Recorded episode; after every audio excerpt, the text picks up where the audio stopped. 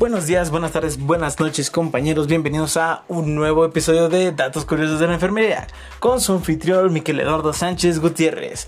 Y quédense con nosotros porque hoy vamos a cambiar de perspectiva. Vamos a tener invitados especiales. Es hora de aprender algo nuevo. Vamos allá.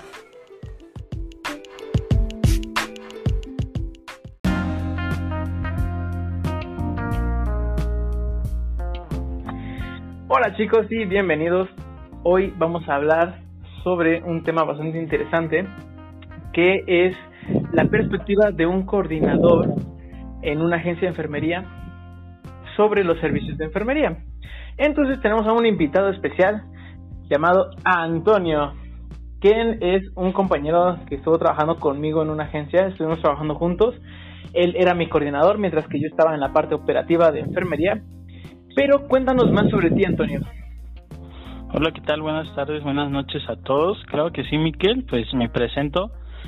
Soy Antonio Galeana. Anteriormente estuve trabajando, como ya lo comentaste, en una agencia de enfermería.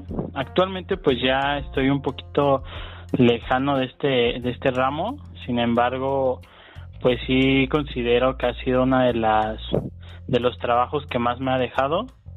Y pues este fue como coordinador de servicios a domicilio. Excelente. Y cuéntanos más sobre, sobre esa, esa parte laboral. ¿Cómo llegaste a ese trabajo? Eh, ¿Cómo fue la entrevista? ¿Qué es lo que te, te, pedían para ser como coordinador? Claro. Pues el perfil que estaban buscando es más como parte administrativa, administrativo enfocado también en atención a clientes. El, ese es el perfil realmente que, que te estaban pidiendo ya que esta empresa utiliza también el puesto de supervisor de enfermería. Como coordinador te enfocas en la parte de la logística y el trato directo con el, con el cliente y obviamente el enfermero. Cualquier duda dentro de la parte ya de, de enfermería en cuestión de procedimientos, pues se veía directamente con, con los supervisores. Y pues llegué a trabajar esta empresa por el perfil que tengo de atención a clientes y el perfil administrativo, que es también algo que te pide, pues llevas la parte de la prenómina hacia, hacia los enfermeros. Ok, excelente. Entonces, bueno, cuéntanos, ¿qué, qué tanta diferencia había o qué, qué te percibiste tú que era diferente que dijiste, esto no me lo dijeron en la entrevista y terminé haciendo esto? sí, pues fuera de la parte administrativa, que pues realmente cualquier auxiliar administrativo o coordinador llega a conocer muy fácil, es el trato, el trato hacia pacientes, aunque sea vía telefónica, el trato hacia hacia los clientes que es igual un poquito diferente y obviamente el trato hacia las, las y los enfermeros. Y pues algo que me dijeron y que me tocó hacer pues fue ir a cuidar a un paciente directamente yo pues a un hospital o sea realmente como acompañante solamente. Pero fue algo así que dije pues bueno pues pues me hizo ver realmente ese trabajo que hacen todos los enfermeros cuidadores auxiliares y que realmente es algo que, se respeta demasiado. Mira qué interesante. Entonces tú también tuviste esa oportunidad de estar en la parte operativa y, y precisamente te, dieron como esa apertura uh, de mente a la hora de, de, llevar a cabo la labor de lo que ahora sí venía haciendo la gente que tú tenías a tu cargo. Mira, yo no sabía esa parte. Claro, sí, pues en una ocasión, bueno, te comento, bueno, te cuento un poquito, ¿no? De lo que, de lo que pasó aquella vez. Pues era un servicio que se iniciaba ya muy noche para cuidado, este, muchas veces los servicios a domicilio no son precisamente a domicilio, sino también son como cuidadores hacia un hospital. Eh, porque pues los hospitales siempre te piden que tengas a un familiar o a alguien que esté ahí directamente con el paciente para ayudarlo a moverse al baño, a pasarle algún poco de agua, no sé realmente, incluso hasta para cubrirlo, ¿no? Taparlo un poco. faltó la cuidadora y obviamente pues un perfil de cuidador no requiere tanto como un perfil de auxiliar o un perfil de, de enfermero general por lo cual pues lo podía yo cubrir sin ningún problema. Cualquier situación pues cabe ahí este remarcar que pues, están los enfermeros del hospital. Bueno el chiste es que faltó la enfermera eh, perdón la auxiliar y pues no había nadie más, ¿no? Era muy complicado en ocasiones conseguir a alguien que te pudiera cubrir un servicio de ese tipo de emergencias a esa hora. Y pues me tocó, me tocó ir, presentarme y, cuidar directamente hacia el paciente. Digo, no fue algo muy complicado, pero, pero sí te deja también gran aprendizaje. No, y sobre todo, pues obviamente me imagino que estabas nervioso porque cuando te dijeron es que no hay nadie, así sabes que, pues ve tú. Y me imagino que estabas súper nervioso. Cuéntame cómo, qué sensación tuviste a la hora de, entrar por el hospital, de presentarse con el paciente. Eh, obviamente tuviste que, que, mostrar seguridad, ¿no? Pero, pero ¿cómo, ¿cómo te sentías tú por dentro? Claro, sí fue este, un poquito de nervios, no fue tanto porque el hecho de tú ya empezar a coordinar servicios, entrar a las capacitaciones que te daban en la empresa al personal nuevo, hablar con las enfermeras que son supervisoras, incluso hasta ver tutoriales y todo que luego les presentaban, pues te va generando cierto conocimiento, ¿no? Y pues sí era un poquito de nervios, pero siempre debes demostrar seguridad en cualquier trabajo que tú tengas, siempre la seguridad es muy importante porque es algo que le vas a transmitir hacia un cliente, hacia un paciente y es algo que siempre te va a ayudar a, ti mismo, ¿no? Entonces llegas, llegas al hospital, realmente hay cosas que, que llegas a ver, que dices, wow, esto lo ven todos los chicos que están en servicios directamente en hospital y lo ven diario y hasta cosas peores. Pero pues me tocó tranquilo, me tocó, era un paciente bueno, hasta eso tuve suerte porque pues al momento de que no llega el, el cuidador que yo tenía programado, porque yo era el coordinador, entonces realmente no fue como que alguien me dijera, ¿no? Pero ese compromiso que tienes también tú hacia tu trabajo es de no puedes dejar descubierto ese ese servicio, entonces este, fue de me voy yo y pues fue eso, realmente el paciente súper buena persona, una persona ya grande, que solamente requería de un poquito de movilización y cualquier medicamento o incluso para bañarlo ya fue directamente con el personal del hospital. Sea, era, más que nada para estar ahí al pendiente ante cualquier situación que se le presentara y estar notificando a sus familiares. Fue lo, fue lo único. Ok, perfecto, sí. Pues sí, hasta eso te tocó bastante sencillo. Muy bien. Y Ahora sí, cuéntanos, aparte de las funciones normales que era la parte logística, coordinación, ah, la parte de la prenómina de, de, tu gente, ¿qué otras funciones eh, tenías que realizar como coordinador? Claro, pues también me tocaba ir a las entrevistas, las entrevistas que se hacían hacia candidatos y eso era muy importante porque para todos los chicos que van a las entrevistas de los servicios a domicilio, en muchas ocasiones son chicos que van saliendo apenas de la preparatoria como, como auxiliares o como auxiliar de enfermería general o incluso algunos otros como licenciados, pero tú te vas dando cuenta del perfil que realmente requieres. Tú ya tienes, bueno, yo ya tenía ciertos servicios asignados, yo ya conocía las necesidades de los pacientes, el tipo de, de clientes o los familiares de los pacientes también es muy importante porque ya vas conociendo, mira, este va a encajar en este servicio, esta otra nos puede apoyar para este otro servicio y te vas dando cuenta realmente de los enfermeros que sí te van a poder ayudar a sacar adelante esos servicios y de otros enfermeros que realmente son, siento que solamente van porque solamente por la entrevista, ¿no? Entonces no se les ve como ese compromiso hacia un servicio a domicilio porque a lo mejor no saben de lo que se trata y algunos otros que ya vienen que han tenido unos dos tres años trabajando en ese en esa parte de servicios a domicilio que son realmente los que vas ya como seleccionando y, y luego, vas diciendo, sabes que tú me puedes ayudar acá con este otro paciente y esa otra otra de las funciones que yo tenía que realizar dentro de la parte de coordinador de servicios. Claro, el, ir perfilando cada uno de tus, bueno, de, de, los, de las personas que iban a entrevistar, ibas perfilando eh, los mejores candidatos, como aquel, esa, esa, esa, persona de aquella leyenda que se llama Miquel Eduardo, ¿no? sí, sí, o sea, Miquel, este, no quisiera hablar mucho de mi experiencia con él, muy buen enfermero, pero pues sí se llegaron a tener complicaciones.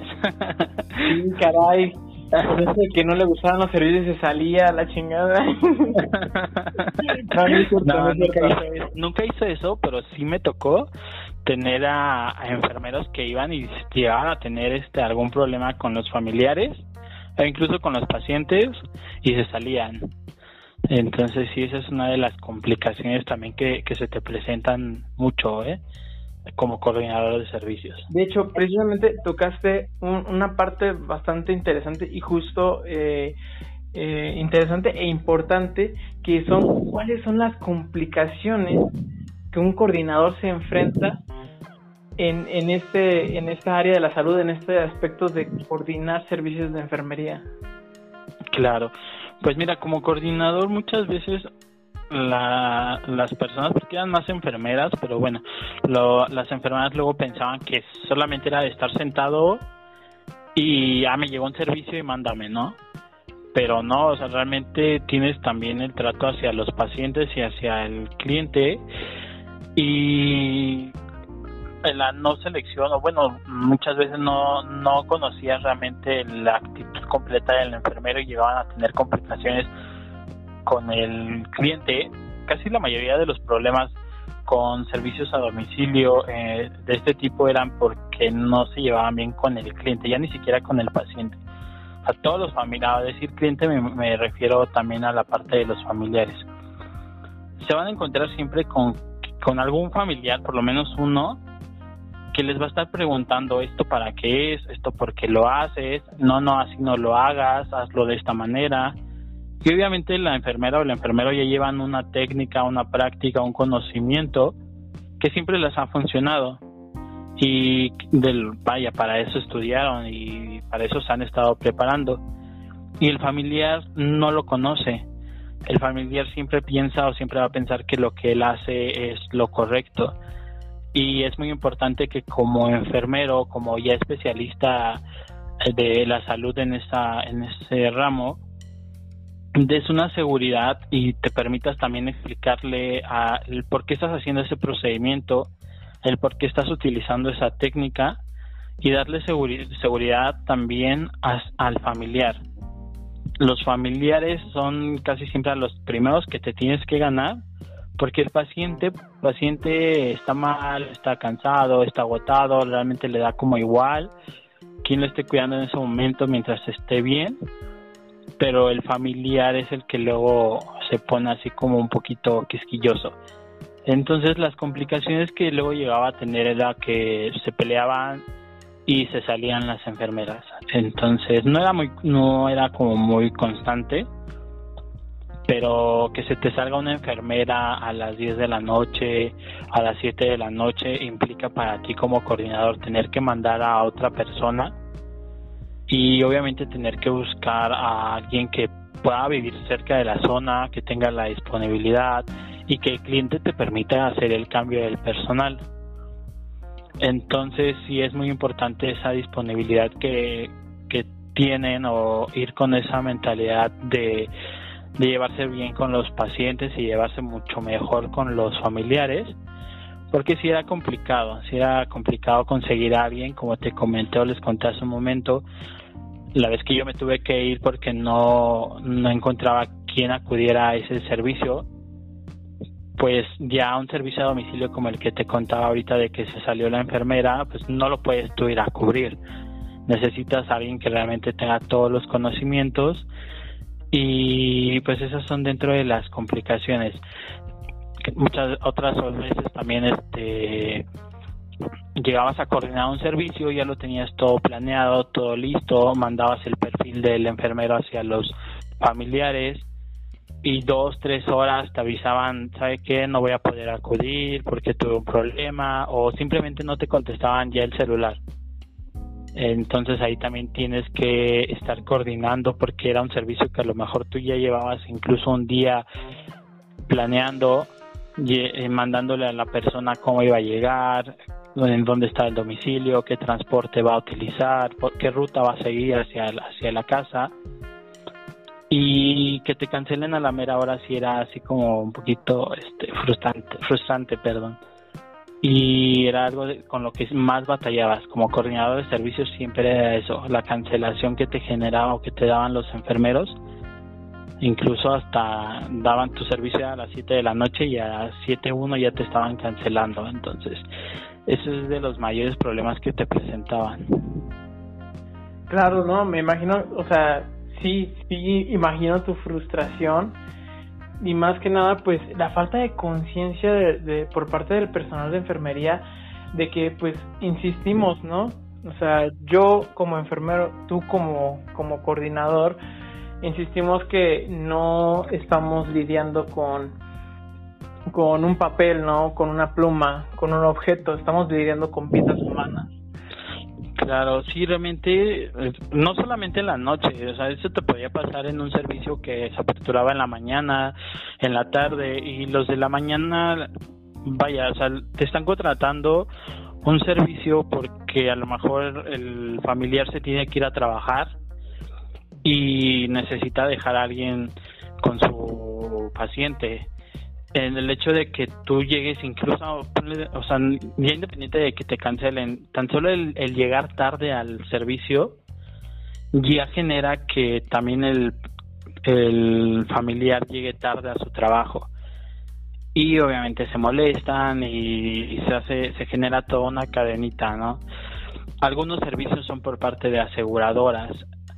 Entonces llega tarde la enfermera, el familiar se molesta, le marca la aseguradora, la aseguradora simplemente genera a lo mejor incluso el cambio de, de proveedor de servicio, ¿no? Y eso va generando que también pues se vayan perdiendo estos mismos y pues que todo se vaya cayendo. Realmente a lo que voy es a que las enfermeras son una base muy importante de este tipo de empresas que se dedican al servicio a domicilio realmente se necesita personal que esté comprometida, personal que sea puntual, que tengan la responsabilidad de tener a su cargo a un paciente, en su mayoría pacientes geriátricos, que se llegan a volver parte de, su familia. Eh, muchas veces los familiares se deslindan y le dicen, ¿saben qué? Pues te voy a dejar con este enfermero y ya la enfermera, ¿sabes qué? Pues cualquier cosa me marcas. Ahí te quedas en la casa de mi mamá y o de mi papá y ya se hace cargo. Ahí está tu comida, ahí está su comida y listo. Entonces sí es muy importante tener esa, esa responsabilidad, ese compromiso y esa puntualidad cuando te estás dedicando a un servicio a domicilio. Exactamente, ¿no? Y aparte, o sea, eh, muchas veces en los servicios de enfermería precisamente se solicitan porque no puede haber un familiar este en el domicilio. Misma manera que también le estás dando tú como familiar la confianza a una persona eh, que realmente no conoces o al final y acabo un desconocido con título este, le estás dando la confianza de la vida de tu familiar y aparte de todos tus bienes y materiales que tienes en la casa o en el domicilio. Sí, eso también es muy importante porque mm, este tipo de personas que llegan a contratar un servicio a domicilio son personas con un nivel adquisitivo pues alto. Son las personas que llegan a tener joyas en sus domicilios, que llegan a tener cosas de valor y estar consciente realmente de que te pueden llegar incluso por experiencias se los menciono a todas las personas que van hacia estos ese, tipo de trabajos que te pueden llegar a echar la culpa sí si es este si llega a suceder. El hecho de trabajar respaldado por una agencia también es muy importante por la parte legal que te pueden llegar a, respaldar porque si precisamente te llegan a dejar solo con el familiar y eso es muy importante al momento de que consigan un trabajo de estos hay miles, miles, miles, bueno, no miles, ¿verdad? Pero sí hay muchas empresas que ya hoy en día se están dedicando al servicio a domicilio y que obviamente te van a poder pagar a lo mejor un poquito más, pero tienen que ver también la parte de la asesoría legal o el respaldo como empresa que te pueden dar ante este tipo de situaciones. Y pues como dicen, el que nada debe, nada teme y estando, estando respaldados, pues no, pues no llega a mayores. Afortunadamente nunca me llegó un caso que que pasara más allá de la acusación, pero sí, sí es muy importante también lo que mencionas de que se quedan solos con el familiar al cuidado pues prácticamente del familiar y de la casa. Precisamente, no, y aparte, como tú dices, ¿no? La parte legal del respaldo, porque obviamente, como mencionas, hay muchas agencias y, y no sabemos, nosotros como operadores, realmente cuando entramos a la, a la empresa no sabemos o desconocemos este tema del respaldo legal. Entonces, por ejemplo, a mí me pasó, ¿no? Que yo llegué a la, a la, a la agencia y pues me presentaron mi contrato y dije, y dije, pues mira, lo podría leer, pero yo sé que si no lo firmo, pues no me dan trabajo, ¿no? claro, no solo en las agencias, en varios trabajos pasa. Ajá, entonces este, terminas, muchas veces terminas este, firmando por firmar y cosa que está mal, por supuesto está mal porque tienes que leer este correctamente tu, tu contrato y sobre todo eh, el informarte de cómo la empresa te va a respaldar si en algún momento este tipo de casos se llega a suscitar porque sí como tú dices no o sea aunque no sea tu culpa llega llega los familiares a echarte la culpa nada más porque tú eres el, el desconocido de la casa no claro, es el único que estás ahí. Exactamente. Entonces, este, es muy importante que, que también, ah, como un consejo a nuestra audiencia, que ya nos has estado dando muchísimos, este, otro consejo más es que se, se informen de cómo los va a respaldar su empresa o su agencia en este tipo de casos, porque puede, no, no, no dudo que, que haya en algún punto alguna agencia que diga, no, pues sabes qué, me, yo me deslindo, ese es tu problema y y vaya, pues así claro, ¿qué haces? Sí, es muy importante que revisen esa parte para todas las personas que, que están buscando trabajar en servicios a domicilio. Y ya a pasar también, bueno, ya como dentro de los casos, ¿no? Ya recordando un poquito, o sea, si llega a pasar más también en los servicios geriátricos, que son personas ya, ya mayores, eh, son personas que, que ya empiezan a olvidar las cosas, que empiezan con un poco de demencia, o sea, realmente ya, te, incluso el mismo paciente te puede acusar de que tú te robaste algo, no directamente a los familiares. Y es el saber lidiar con este tipo de, de personas, saber que en algún momento si te llegan a generar alguna acusación, pues sabes que no, señora, no, señor, mire, este, yo no agarré nada, aquí están sus cosas y muy importante, nunca aceptar un obsequio que te regalen, menos los los pacientes pues ya mayores, ya viejitos te van a querer regalar que la pulserita, que el reloj, que la, el perfume, la bolsa y es muy importante el, no recibirlas, no porque te veas mal y todo eso, sino porque a lo mejor ni siquiera se van a acordar que te la regalaron. Y te les llegan a haber puesto y se te, empiezan a acusar de que eso era suyo, que porque lo tomaste. Y eso también es, muy importante que, que no lo hagan cuando están con este tipo de pacientes. Sí, de hecho tienes razón, ahorita haciendo, haciendo remembranza, a mí me sucedió en un servicio, en uno de los primeros en los que estuve, que la paciente a mí me regaló un juego de para de tablas para cortar. yo en el momento no, de verdad, es que, fíjate, y eso también también da apertura a otro tema que tú como enfermero incluso terminas haciendo cosas que no son como tal de tu, de tu, de tus funciones, ¿no? Como el lavar trastes, el cocinarle al paciente. No, y creo que a ti te tocó demasiado eso, ¿no? Sí, muchas veces también saber poner límites y dentro de la de lo primero que te tienen que decir cuando tú vas a una entrevista o cuando comienzas un servicio a domicilio es darte una hoja que está dentro de tus funciones.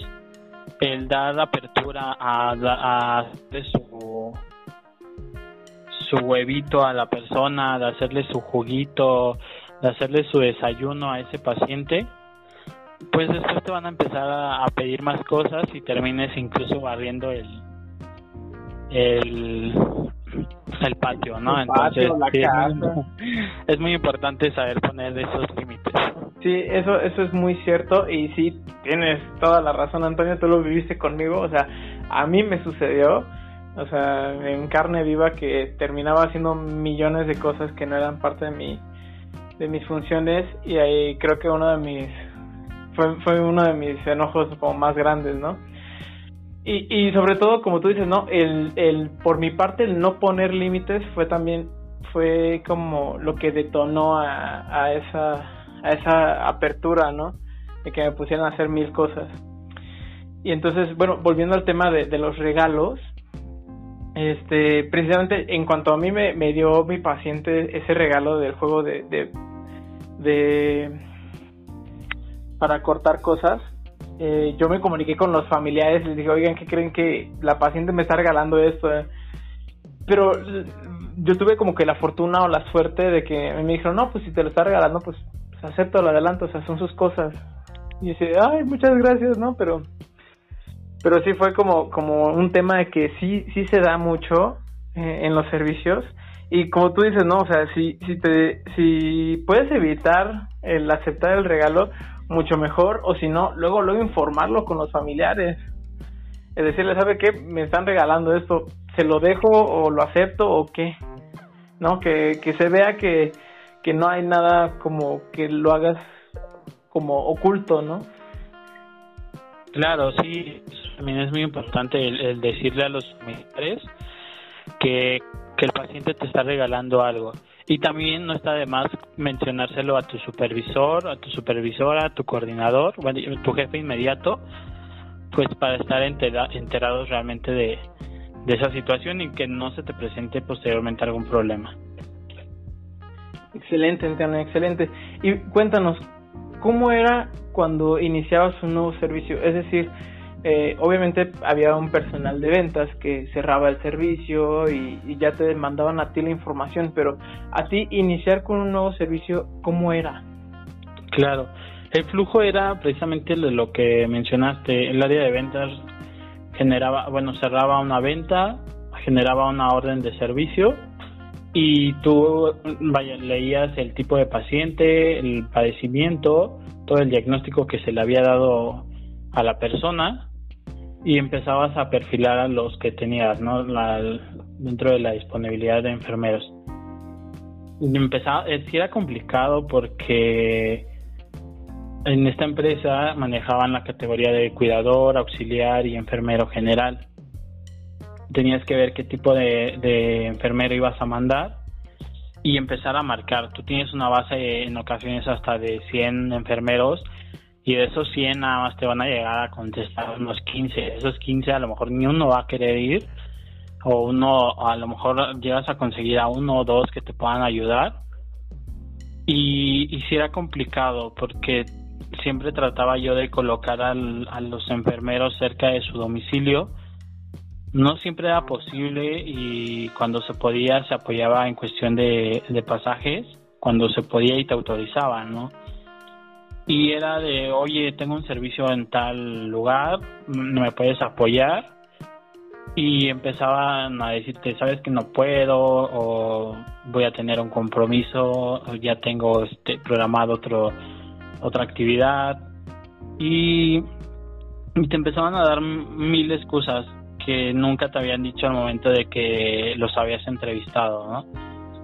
Y si era, si era complicada esa, esa parte, cuando llegabas a ver que realmente no, no encontrabas.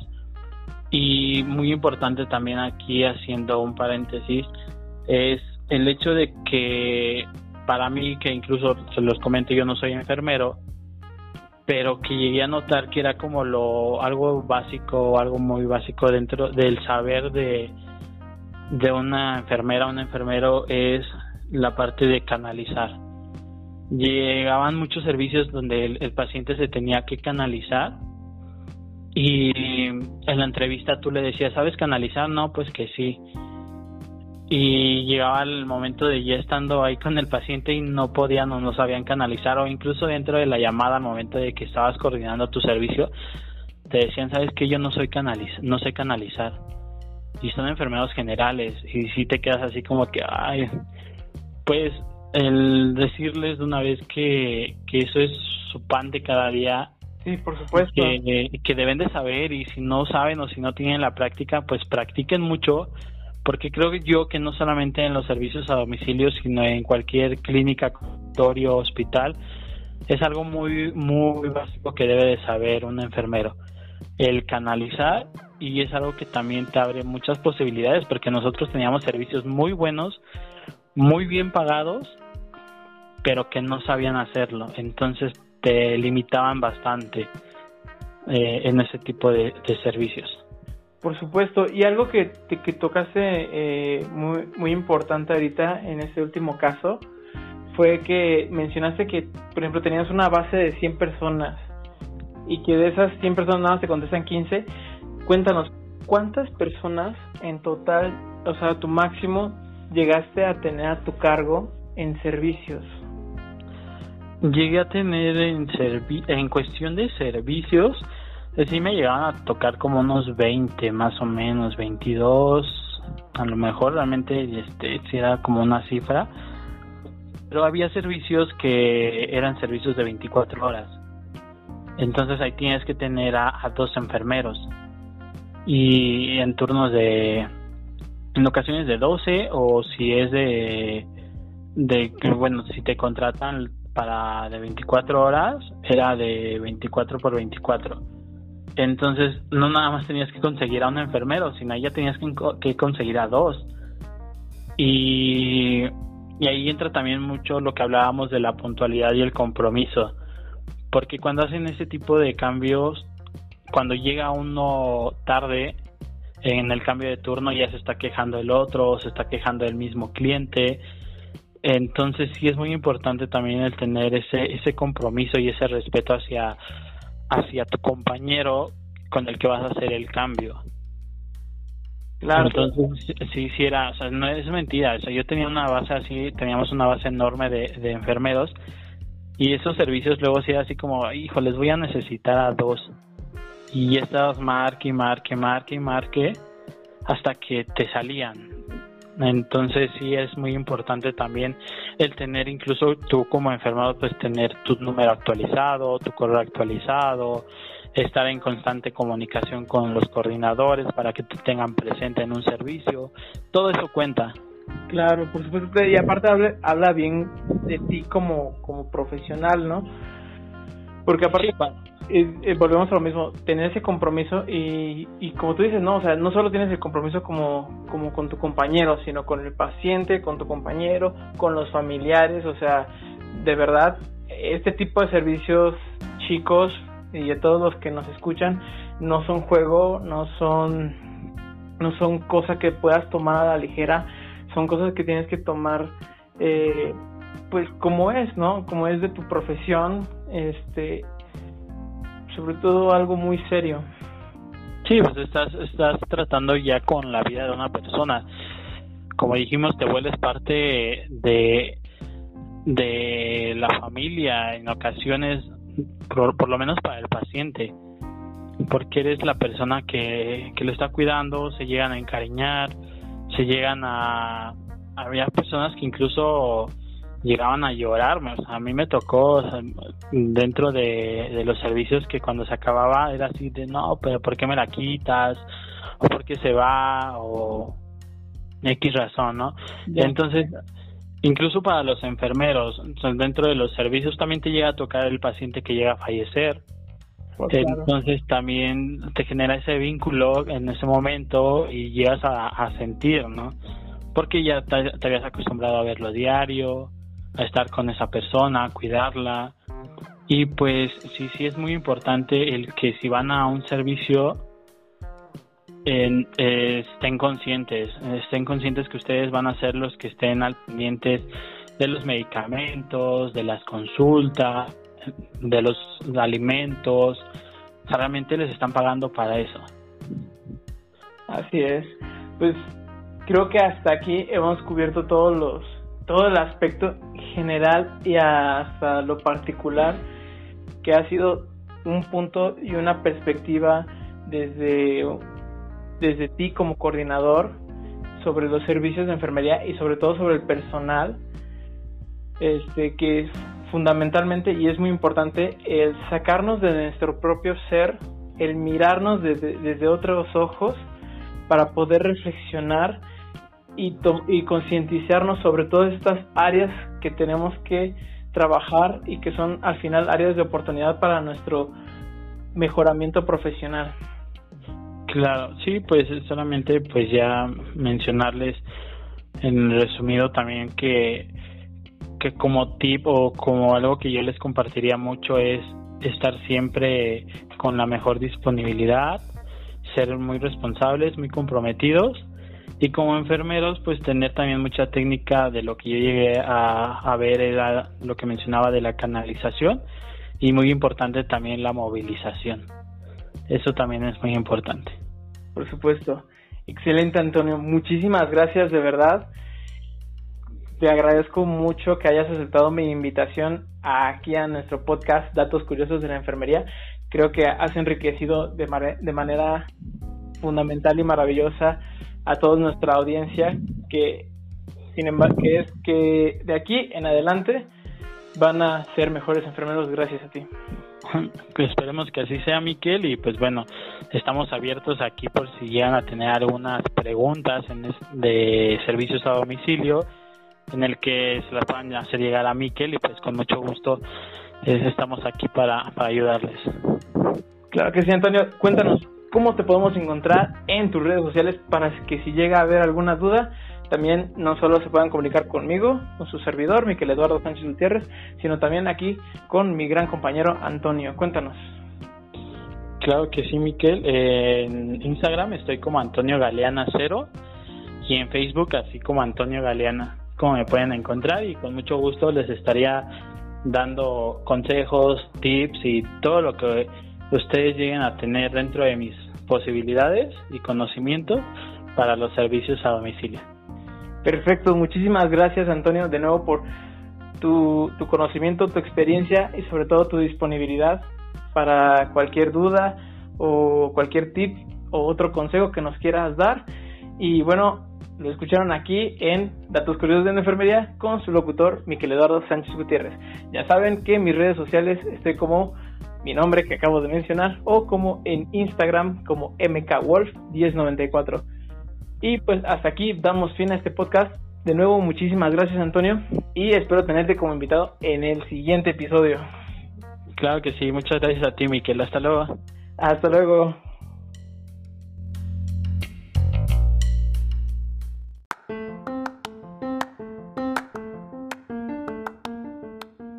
Y bueno chicos, ahí lo tienen. Recuerden que el objetivo de estos podcasts es para enriquecer sus conocimientos y que sean una mejor versión profesional de ustedes cada día. No lo olviden, soy Miquel Eduardo Sánchez Gutiérrez y estás en Datos Curiosos de la Enfermería. Nos vemos en un siguiente episodio. Chao, chao.